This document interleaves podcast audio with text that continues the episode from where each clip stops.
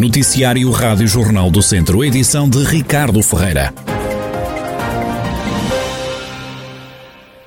Carregal do Sal travou, não vai acompanhar o resto da região e do país no novo desconfinamento que acontece na próxima segunda-feira. Carregal do Sal é um dos conselhos com risco elevado de transmissão da Covid-19. Tem mais de 120 casos por 100 mil habitantes e, por esse motivo, vai ficar a marcar passo juntamente com sete municípios.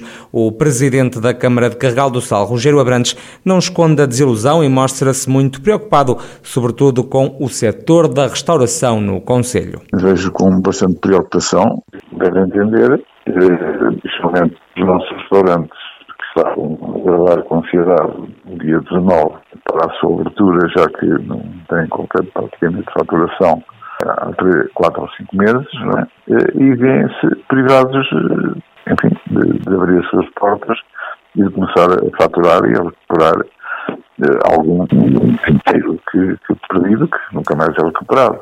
Rogério Abrantes sente-se desiludido com os critérios de avaliação para a terceira fase do desconfinamento e assume que não consegue compreender a situação. Senti-me um bocado triste porque, se eu olhar para o mapa, para o mapa que nos é enviado pela, pela direção Gel Sul, da RS Centro, eu verifico que o nosso Conselho está com uma porcentagem de 162 e fica, portanto, fora do, do desconfinamento. Mas tenho aqui conselhos com 141 e que ficam naqueles que estão, enfim, eh, nem fora nem dentro, ficam a aguardar. Portanto, saem do desconfinamento ou entram eh, e, portanto, com uma diferença de 20, de 20, pontos. Quer dizer, isso é que eu também não entendo como é que, como é que essas contas são feitas, não é? E conselhos com muito menor população do, do, do que a nossa. Rogério Abrantes, presidente da Câmara de Carregal do Sal. Já assim fez, saiu da lista de conselhos em alerta, mas entraram da região Penalva do Castelo e Rezende neste grupo de municípios, conselhos que têm que ter atenção ao desconfinamento, apesar de avançarem no plano, avisou ontem o primeiro-ministro António Costa. Há menos uma pessoa internada com Covid-19 no centro hospitalar Tondela Viseu. No hospital encontram-se com o novo coronavírus 11 pessoas, nove em enfermaria e duas nos cuidados intensivos. Um, mais uma vez, não há qualquer vítima mortal a lamentar.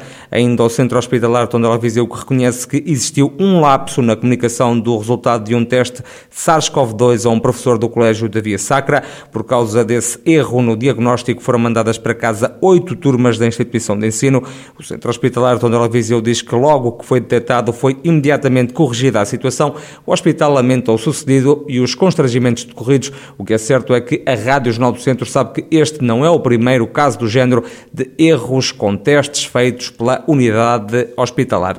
Uma turma da escola Emílio Navarro em Viseu está de quarentena em casa devido a um caso positivo do novo coronavírus. Em declarações à Rádio Jornal do Centro, o diretor do estabelecimento de ensino, José Rosa, explica o que se passou temos uma turma em casa com um caso positivo detectado naquela turma e imediatamente contactou a unidade de saúde, que procedeu em conformidade e ontem, eh, portanto, declarou declarou a turma de quarentena. Houve alguma infecção? É assim, a situação foi reportada a sexta-feira passada, ontem foi quinta-feira, portanto, o que é que se pode fazer de, de, quinta para sexta? Só se for para puxar o tempo atrás. Portanto, a situação está mais do que ultrapassada. O diretor refere que os pais foram logo informados e acredita que daqui para a frente estas situações vão ocorrer mais vezes. Os encarregados de educação foram imediatamente informados, a partir do momento que foi decretado a quarentena, como é óbvio, não é? Estão informados, vão ser testados, está tudo a andar em conformidade de acordo com, com, com, os normativos em vigor. Não há aqui nada, pronto, de extraordinário. É uma situação que atravessa toda a gente e todo o país e que vai ocorrer cada vez mais, como já aconteceu no passado. Só temos é que ter, estar serenos e com calma a lidarmos com esta situação. Estamos convencidos que não há mais nenhuma situação ali a reportar.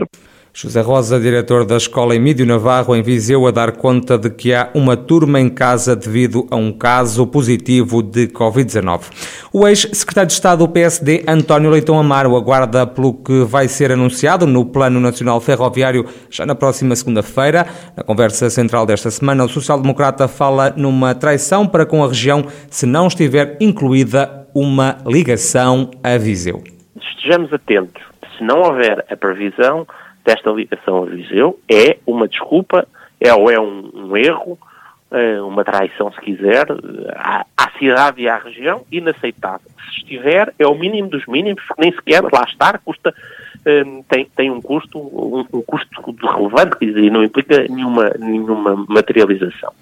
E, portanto, ninguém vai ficar ainda satisfeito com o que vier para segunda-feira. Podemos é ter razões para ficar muito chateados.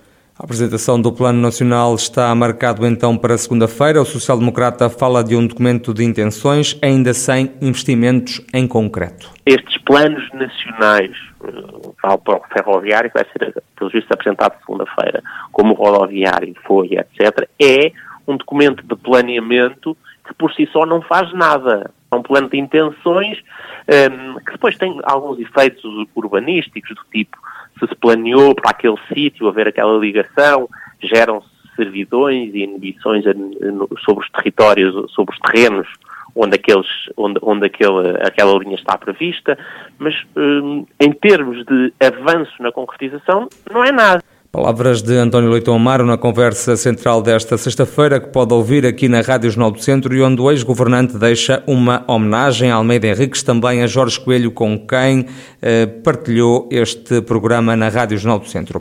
Chegaram ao fim as obras eh, de requalificação da primeira parte de intervenção no IP3 entre os nós da Lagoa Azul, em Mortágua e Penacova.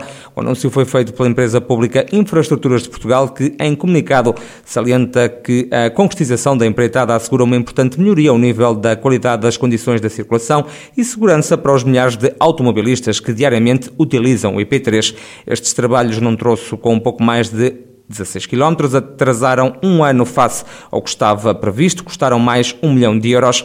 Álvaro Miranda, da Associação de Utentes e Sobreviventes do IP3, contradizem Infraestruturas de Portugal e diz que há obras ainda por executar. Já é esperado há muito tempo e, quer dizer, as obras da primeira fase em si não chegaram ao fim, porque eh, ficam situações para resolver, nomeadamente a questão da livraria do Mondego, que foi agora lançado o arranque desta, desta fase e que vamos ter obras ali naquela, naquele local por mais de 240 dias, não é?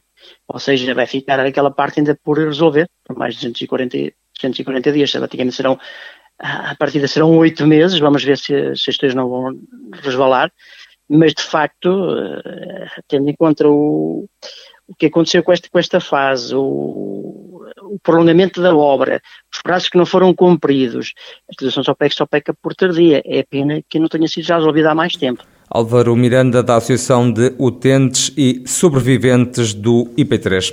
É um desafio ao Governo. A Câmara de Viseu quer que as obras de requalificação da Estrada Nacional 229 entre o Conselho e Sátão sejam inscritas no Plano de Recuperação e Resiliência, a chamada bazuca de fundos comunitários, um desafio feito pelo Vice-Presidente da Autarquia, João Paulo Gouveia. Esta questão da Estrada Nacional 229 é uma necessidade premente uh, e que nos últimos três anos e meio, uh, sempre dialogamos uh, com as infraestruturas de Portugal uh, e a própria Câmara de Viseu vai colocar nesta obra 1,15 milhões de euros para que ela possa vir para o terreno.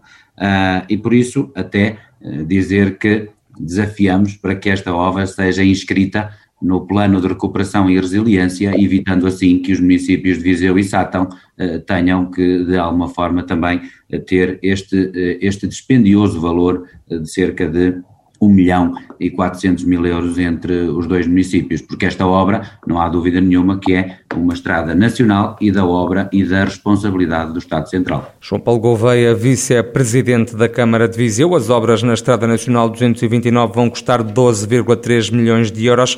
A intervenção deve estar pronta em 2026. E a Feira do Pastor e do Queijo de Penalva do Castelo regressa já amanhã sábado. O certame este ano vai ser diferente, obedecendo às regras de segurança da Direção-Geral de Saúde. Para além disso, passou de dois para apenas um dia. Promover a trilogia de eleição, a maçã, o vinho e também o queijo é o objetivo deste evento, é o que explica o presidente da Câmara de Penalva do Castelo, Francisco Carvalho.